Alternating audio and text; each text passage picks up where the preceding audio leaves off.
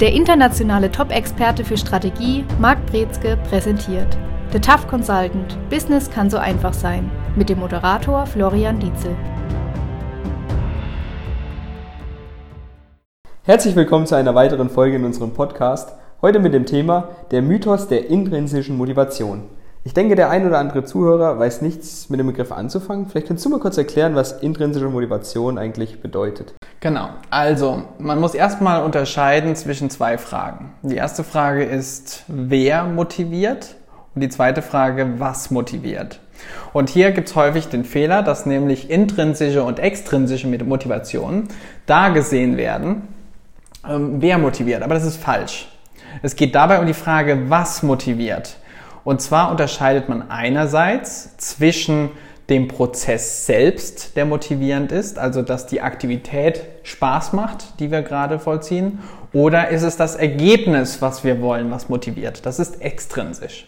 Man spricht hier auch von der primären intrinsischen Motivation oder der sekundären extrinsischen Motivation.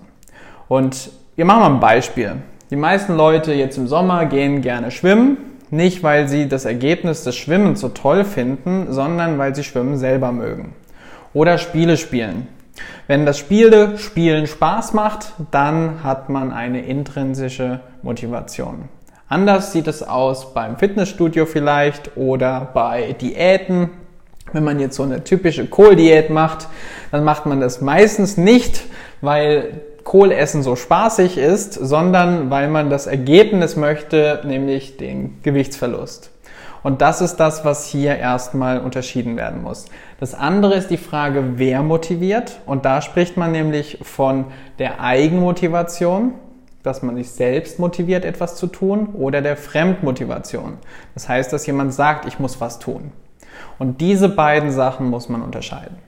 Ich denke, wir sind ja immer mit Business-Themen unterwegs und ich glaube auch darauf ist das jetzt Ganze von unserer Seite aus jetzt anzuwenden. Ähm, ist natürlich wahrscheinlich ein großes Mitarbeiterthema, wo das Ganze angewendet wird. Wie schaut's denn da aus? Du hast jetzt Beispiele genannt mit Kohlsuppe und so. In meiner Kantine gibt's bestimmt auch mal Kohlsuppe. Ich hoffe selten. Ähm, ja, wie ist das im Unternehmen, so im Business-Kontext zu verstehen? Also hier geht es ganz viel natürlich um das Thema Mitarbeiterzufriedenheit, Mitarbeiterloyalität, Mitarbeiterbindung und auch um die Frage von New Work, was gerade im Moment ein riesengroßes Thema ist. Wie gestalte ich Arbeitsplätze ansprechend, unterhaltsam, dass ich eben intrinsische Motivation fördere, dass die Leute produktiv sind, weil sie es wollen, nicht weil sie es müssen. Das ist eine Seite. Die andere Seite sind auch Führungskräfte. Wie schaffen die es, ihre Mitarbeiter zu motivieren? Und hier muss man eben auch wissen, grundsätzlich Motivation ist nichts anderes als Antrieb zu einer Aktivität. Das heißt, der Motor von einer Handlung, das ist Motivation. Und dabei geht es gibt es viele verschiedene Formen, wie diese Motivation aussehen kann. Allerdings ist nicht jede Form der Motivation langfristig, nachhaltig und auch angenehm für alle Beteiligten. Ja, ich finde, da möchte ich gerne ansetzen. Was sind denn jetzt Motivationsarten, die gerade nicht langfristig und anhaltend sind? Ich denke, das ist sehr spannend, weil viele Führungskräfte haben da bestimmt mehr oder weniger Werkzeuge, die sie einsetzen können. Und ich denke, viele wählen die falschen. Das ist korrekt. Und so die zwei grundsätzlichen Formen kennt man vielleicht unter dem Sprichwort Zuckerbrot und Peitsche. Das heißt, wir sind entweder über etwas motiviert, weil wir es toll finden wollen, weil wir etwas aktiv wirklich besitzen, haben, erfahren, tun wollen, oder weil wir Angst haben, was passiert, wenn wir es nicht tun. Klassisches Beispiel Zähneputzen. Wenn wir groß werden als Kinder, lernen wir, dass wenn wir die Zähne nicht putzen, dass die schlecht werden, faul werden, dann können wir nichts mehr essen und wir sterben. Und wenn wir so eine Situation haben, dann haben wir Angst und dann putzen wir uns ganz brav die Zähne. Das machen wir so lange, bis es zu einem Automatismus wird und wir gar nicht mehr drüber nachdenken. Andersrum gibt es aber auch positive Möglichkeiten zu motivieren, indem man Ansporn schafft. Jetzt im Unternehmen kann es sein Bonuszahlungen, Provisionen, Prämien, die man bekommt. Das müssen übrigens keine Geldprämien sein, da haben wir auch schon drüber gesprochen. Geld ist nämlich ein Hygienefaktor, das heißt nicht motivierend per se, sondern vor allen Dingen dann demotivierend, wenn es fehlt. Aber es können Sachprämien sein, es kann Urlaub sein, es können Reisen sein, wo man sagt, ich will noch ganz viel erreichen, jetzt bis ich in Urlaub gehe und dann ist man auch hyperproduktiv. Und das ist so eine positive Seite, wie das aussehen kann. Ja, ich denke, positive Seite ist sehr, sehr gut und auch näher zu betrachten. Wie wirkt sich denn das Ganze aus im Gegensatz zu, wenn ich demotivierte Mitarbeiter habe? Zu was sind die dann in der Lage, zu was demotivierte Mitarbeiter nicht sind? So dieses kleine Extra-Plus ist was, was man von Mitarbeitern bekommt, die motiviert sind grundsätzlich und zwar positiv motiviert sind, die auch dafür sorgen wollen, dass andere motiviert sind, die gemeinsam mit einem Team am Strang ziehen. Wenn die demotiviert sind, dann ist es so, dass es häufig viel Fremdmotivation benötigt in Form von Strafandrohung oder extra starker Kommunikation, dass man sagt, okay, komm, bitte mach doch. Und das kann sehr anstrengend werden für alle Beteiligten in Extremform steckt da auch eine innere Kündigung schon mit drin, also eine Resignation von der Person, dass die gar nicht mehr wirklich über ihren eigenen Tellerrand hinausblickt, schaut, sondern nur das Minimum macht, um nicht gekündigt zu werden.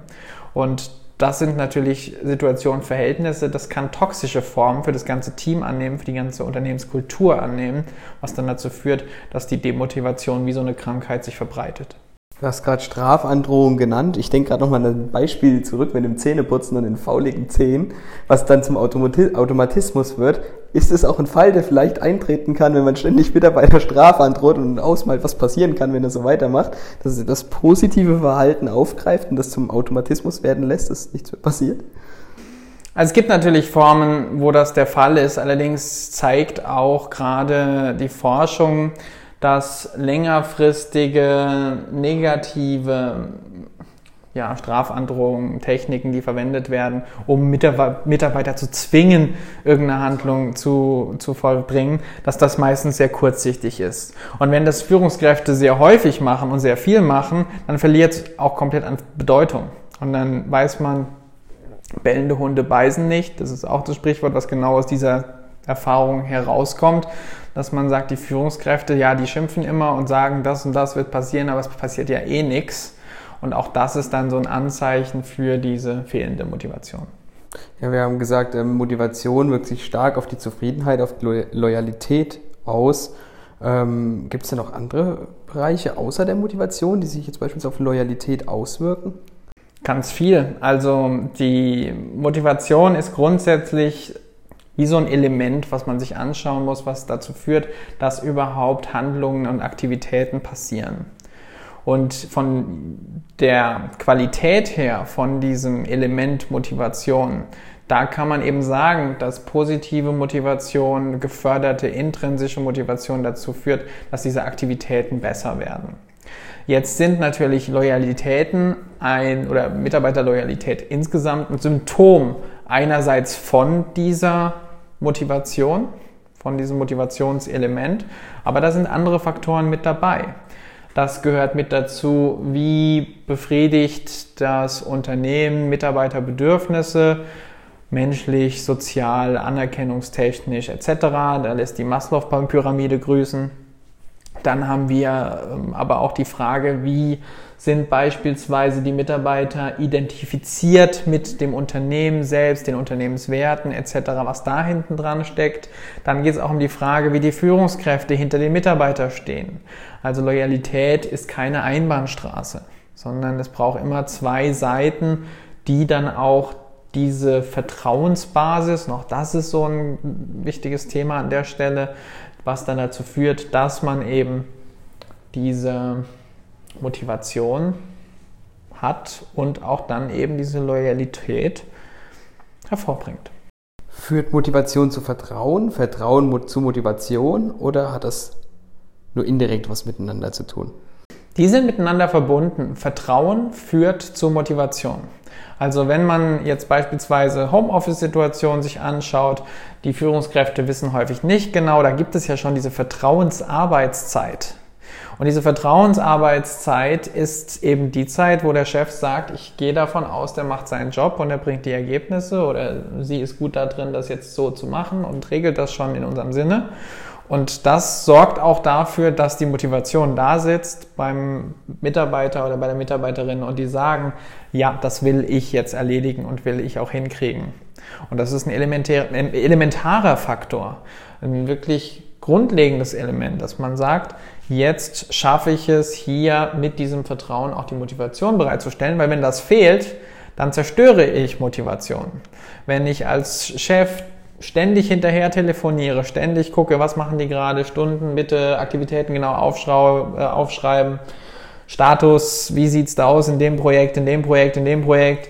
Und dann komme ich zu dem Punkt, dass ich dann auch die Mitarbeiter wirklich frustriere und damit dann auch jegliche Motivation raube. Ist ja dann Frust durch Kontrolle, übertriebene Kontrolle im Grunde genommen. Ich meine, Kontrolle gehört sich, gehört dazu, ganz klar. Auch ähm, für den Mitarbeiter im Grunde genommen, dass da nichts in falsche Bahn gerät, dass auch die Sicherheit dadurch vielleicht gewinnt, ähm, ja, was absolut notwendig ist. Jetzt hatte ich den Titel langsam so ein bisschen vergessen in der heutigen Folge, der Mythos der intrinsischen Motivation. Was ist denn jetzt der Mythos hinter der Motivation? Ich meine, der intrinsischen, ist ja schön, wenn sie da ist, oder? Definitiv ist es schön, wenn die da ist. Sie wird aber auch manchmal als einzige Motivation, die wirklich hundertprozentig funktioniert, gesehen. Und man wird auch häufig ja mit der Illusion bekannt gemacht, dass man sagen kann, die intrinsische Motivation muss immer und überall da sein und jeder Arbeitsplatz sollte zu dieser intrinsischen Motivation führen. Und es gibt eben, und da muss man auch nochmal unterscheiden zwischen Menschen, die von Natur aus eben immer engagiert sind, immer motiviert, immer pünktlich morgens selbstbestimmt aufstehen und sagen, ich möchte meinen Job machen und Überstunden machen. Es gibt aber auch Leute, für die ist ein Job einfach nur ein Job. Und das ist auch okay. Es muss nicht bei allen diese 120 Prozent Hingabe zum Arbeitsplatz da sein. Und da kann es eben sein, dass die Motivation für bestimmte Aufgaben nicht intrinsisch vorliegt. Aber man kann es trotzdem schaffen, auch durch gute Kommunikation, durch Transparenz, durch klares Vorleben und Besprechen von Projekten, Themen und so weiter auch dazu führen, dass man durchaus auch extrinsische Motivation sehr schmackhaft sein kann. Also wenn man weiß, wir müssen jetzt hier durch, wir legen jetzt einen Sprint hin, aber dann sind wir hinterher freier, uns geht's besser etc., dann disziplinieren wir uns zu einer extrinsischen Motivation in einem bestimmten Bereich, wo man dann sagen kann, das ist es wert, das mal gemacht zu haben. Und das ist so ein kleiner Faktor, der da mit eine Rolle spielt, dass man das nicht aus den Augen verliert. Ja, wir sprechen also Motivation setzt ja dann aus diesen zwei Bereichen zusammen, intrinsisch, extrinsisch. Und jeder Mensch tickt da ja auch anders, wie du es vorhin schon beschrieben hast. Der eine legt der Fokus darauf bei verschiedenen Sachen, der andere darauf bei verschiedenen Sachen. Also kann man sagen, intrinsische Motivation ist wichtiger als extrinsische Motivation oder umgekehrt oder ist es nur möglich, motiviert zu sein, wenn beide in gleichermaßen irgendwie bedient werden. Es ist natürlich wie immer, wenn man sich solche Analysemodelle anschaut, eine Mischung. Und man kann auch da ganz gut nochmal die XY-Theorie als, als Erinnerung aufblühen lassen. Als kurze Erklärung. Es gibt den Forscher Douglas McGregor, der hat sich die ganze Motivationsforschung mal angeschaut, was so die Psychologen überlegt, gelesen, studiert und vorgeschlagen und untersucht haben. Und er hat eben festgestellt, dass es grundsätzlich zwei Prämissen gibt, wenn es um Motivation geht in der Forschung bei den Psychologen. Die eine Prämisse ist, Menschen sind grundsätzlich motiviert, wollen produktiv sein, sind in Bewegung, wollen Bedürfnisse erfüllen, brechen nach vorne, sind aktiv etc. Und diesen Stapel von den ganzen Studien, die davon ausgehen, das sind eben diese Y-Menschen. Die X-Menschen, das ist der andere Stapel, wo er gefunden hat, das sind diejenigen, denen muss man in den Hintern treten. Die sind grundsätzlich faul, bewegen sich nur bei großer Anstrengung von außen und auch nur ungern und kommen auch schnellstmöglich wieder zurück in den Ruhezustand. um dann eben dieser Faulheit wieder sich hingeben zu können. Diesen Stapel hat er X-Theorie genannt. Das sind die X-Menschen und wie es immer so ist, wenn man sich so eine Schwarz-Weiß-Analogie anschaut, die kommt zu kurz, die greift das Ganze zu simplistisch auf zwei Elemente zurück. Allerdings, wenn man sich die Realität anguckt, man kann verschiedene Themen durchaus diesem X-Stapel oder diesem Y-Stapel zuordnen. So hat man beispielsweise bei manchen eine sehr hohe Motivation, alle Staffeln von Games of Thrones am Stück durchzuschauen. Die haben aber vielleicht eine sehr geringe Motivation, die Steuererklärung abzugeben. Und wenn man sich sowas anguckt, dann gibt es eben das Gleiche auch am Arbeitsplatz. Es gibt Sachen, die macht man lieber, vielleicht einfacher, die fallen leichter, da ist ein Spaßfaktor mit drin. Und es gibt auch die Arbeiten, wo man sagt, ja, die muss ich machen wo man sich dann e- extrinsisch motiviert. Wichtig ist jetzt, um auf die Frage zurückzukommen von der Mischung, dass man sagt, es sollte so sein, dass man hauptsächlich, das heißt die meiste Zeit, intrinsisch motiviert sein kann und darf. Dann hat man auch genügend Energie und Ressourcen, um auch mal sich extrinsisch motivieren zu können. Aber das sind wirklich tendenziell stärker Sprints. Also das ist nicht diese langfristige Motivation. Man kann kein Mitarbeiter sagen, also in zehn Jahren machst du dieses Übel und dann hast du es geschafft. Da hört irgendwann auf, die Motivation da zu sein und dann wird abgebrochen. Das ist das, was wir auch in diesen ganzen Startups Geschichten immer wieder hören, dass letztlich diejenigen, die durchhalten, auch nur durchhalten, weil sie grundsätzlich intrinsisch motiviert sind an dem, was sie machen. Sei es das Programmieren, sei es das Bauen, Erfinden etc. Die haben so einen Spaß daran, wo jeder andere sagen würde, oh Gott, ich höre auf damit, das bringt nichts, dass die immer weitermachen und weitermachen und weitermachen, bis sie irgendwann 10.000 Stunden dann geschafft haben und dann eben als die Top-Leute gelten oder auch die Erfolge feiern. Ja, ich denke, es ist auch wichtig, auch wenn man, also ich stimme dir da absolut zu, wie du sagst, dass intrinsische Motivation immer vorhanden sein sollte, beziehungsweise es macht es vielleicht einfacher, seine Ziele zu erreichen. Aber auch, ähm, ja, es gibt immer Aufgaben, die man nicht gerne macht, aber da müssen halt doch dennoch die intrinsischen ähm, Motivationsfaktoren entsprechend überliegen, dass das entsprechend ja, Früchte trägt und weiterhin Spaß macht.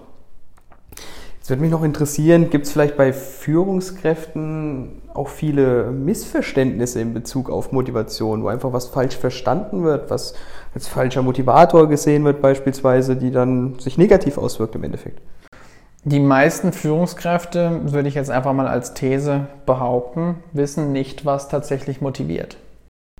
Finde ich eine sehr steile These. Ich finde, Tough Consultant darf mal wieder solche Sachen raushauen. Jetzt musst du es natürlich näher erklären. Also ich vermute, und das zeigt auch die Erfahrung von den ganzen Projekten, die wir machen und mit den Führungskräften, mit denen wir sprechen, die meisten Führungskräfte glauben, dass es doch das Gehalt ist, was motiviert. Oder dass es die Unternehmensergebnisse sind, die motivieren, der Marktanteil oder die neuen Umsatzzahlen, die man sagt, das ist das, was letztlich motiviert.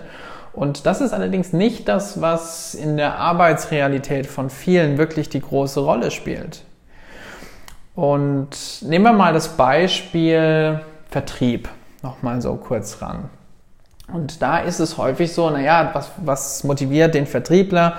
Ja, doch eben die Prämie, die Provision, den Umsatz. Ist es wirklich das? Und die Erfahrung zeigt mit den ganzen Vertriebsleuten, mit denen ich gesprochen habe, das ist es nicht. Es gibt ganz unterschiedliche Modelle zum Thema Vergütung, die haben alle ihre Pro und Kontras, aber da sitzt nicht die Motivation, sondern die Motivation sitzt häufig bei den Gesprächen, neue Menschen kennenzulernen, denen zu helfen, denen Mehrwert zu bieten, die zu beraten, zu informieren, generell Kontakte zu knüpfen, zu Netzwerken, zu bereichern, in welcher Form auch immer.